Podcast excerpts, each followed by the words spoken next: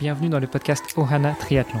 Je suis Hermano et avec Olivier de Scooter, chaque jour de la semaine, en quelques minutes, nous vous expliquons comment débuter, progresser et enfin performer dans le triple effort. Aidez-nous à faire grandir la communauté en partageant ce podcast au plus grand nombre et en laissant une revue et une note sur Apple Podcast. Ça nous aide vraiment à progresser et à monter dans les classements. Allez, assez parlé, place à notre épisode du jour.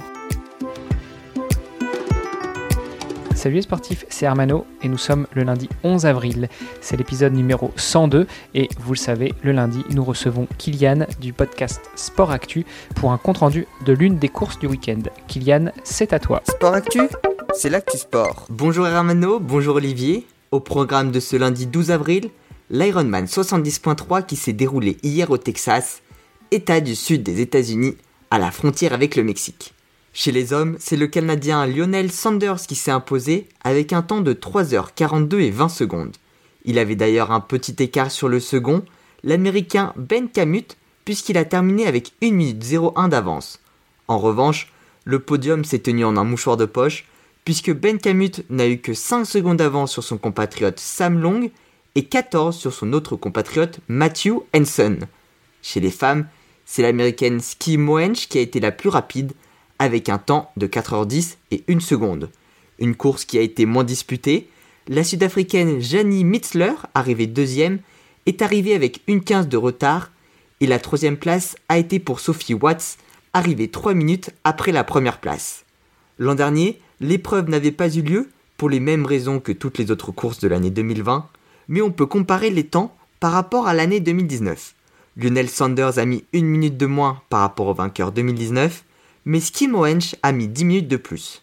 Mais peut-on vraiment comparer les deux éditions en sachant que les conditions de course étaient bien différentes, étant donné de la situation mondiale, qui ne permet ni les mêmes conditions d'entraînement, ni les mêmes conditions de compétition, puisque tous les athlètes ne pouvaient pas prendre part au départ et que le public n'était pas présent au bord des routes. Ça s'est d'ailleurs remarqué du côté des groupes d'âge, ils sont arrivés assez loin des professionnels, ce qui est plutôt rare. L'américain Brandon Schnell dans la catégorie des 25-29, a terminé la course en 4h09 et sa compatriote Heather Hamilton dans la catégorie des 40-44 a terminé en 4h41. Avant de se quitter et de se retrouver la semaine prochaine, j'aimerais vous parler un peu plus du vainqueur du jour, Lionel Sanders. Aujourd'hui, il fait partie des tout meilleurs triathlètes du circuit Ironman, mais son passé n'a pas toujours été très rose.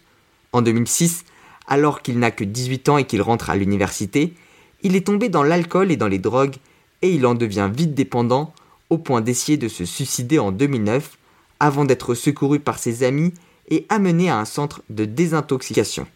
En en sortant, il décide de se mettre au triathlon et ne quittera plus jamais ce sport pour arriver au niveau où il en est aujourd'hui. Une belle histoire pour lancer cette semaine, et moi, je vous dis à la semaine prochaine. Sport Actu, c'est l'actu sport. Merci beaucoup Kylian pour euh, cette chronique du lundi. En parlant de Lionel Sanders, euh, son histoire me rappelle à quelque chose près l'histoire de Rich Roll, euh, qui a écrit notamment le livre L'ultra-marathon m'a sauvé, un ultra-runner et un ultra-triathlète de renom, très connu dans la communauté du triathlon, et qui raconte dans son livre eh bien, son histoire, notamment sa découverte des drogues et de l'alcool euh, lorsqu'il a intégré l'université et la façon dont il s'en est sorti quand il avait une quarantaine d'années et qu'il s'inquiétait de ne pas connaître la majorité de ses enfants. Eh bien Kylian, merci encore pour cette chronique.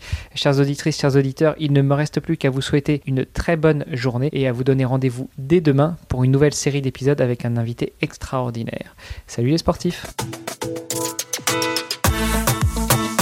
vous avez apprécié cet épisode Alors taguez ohana underscore tri sur Instagram et si ce n'est pas déjà fait, laissez un commentaire sur Apple Podcast.